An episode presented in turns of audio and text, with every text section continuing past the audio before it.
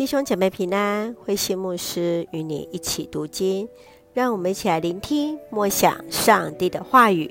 使徒行传第九章十九节到四十三节，扫罗在耶路撒冷。当扫罗的生命改变后，他开始在大马士革传福音，这与他当初来到此地的初衷完全相反。最终，他依然受到了迫害，迫使他。必须在夜间从城墙垂下去，来逃离大马士革。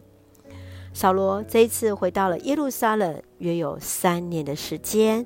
在此，巴拿巴成为让耶路撒冷教会接纳扫罗的人。扫罗就如同在大马士革一样，勇敢传福音。最终，他被差遣到了大数去传道。第九章三十二节到十一章十八节是彼得的叙述，并在此点出在犹太、加利利、撒玛地教会的成长。在第九章三十二到四十三节是彼得在犹太、撒玛利亚地带所做的服事。当他来到了约帕，彼得使多加，也就是大比大。从死里复活，这使得当地的人听见了，就信了主。让我们一起来看这段经文与默想。我们一起用第九章四十二节来默想。这消息传遍了约帕，使许多人信了主。居住在约帕的女门徒大比大，希腊文的名字是多加，她乐意帮助人。协助寡妇生活，缝制衣服。当她病重死了，受过她帮助的妇人极其哀伤，将她安放在楼上的房间。当彼得来到约帕，妇女们热烈地来叙述着大比大所做的服事。彼得来到他的身边，跪下祷告，对着已经死了很久的大比大说：“大比大，起来！”大比大就这样苏醒了，这一个事件成了最美的见证，也使得人来信主。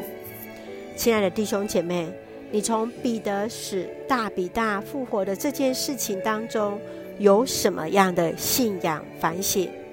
你又从大比大的生命来学习什么样的信仰功课呢？求主让我们能够热切。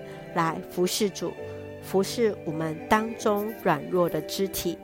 一起用第九章二十八节作为我们的金句。扫罗跟使徒出入往来，在耶路撒冷奉主的名大胆的传道。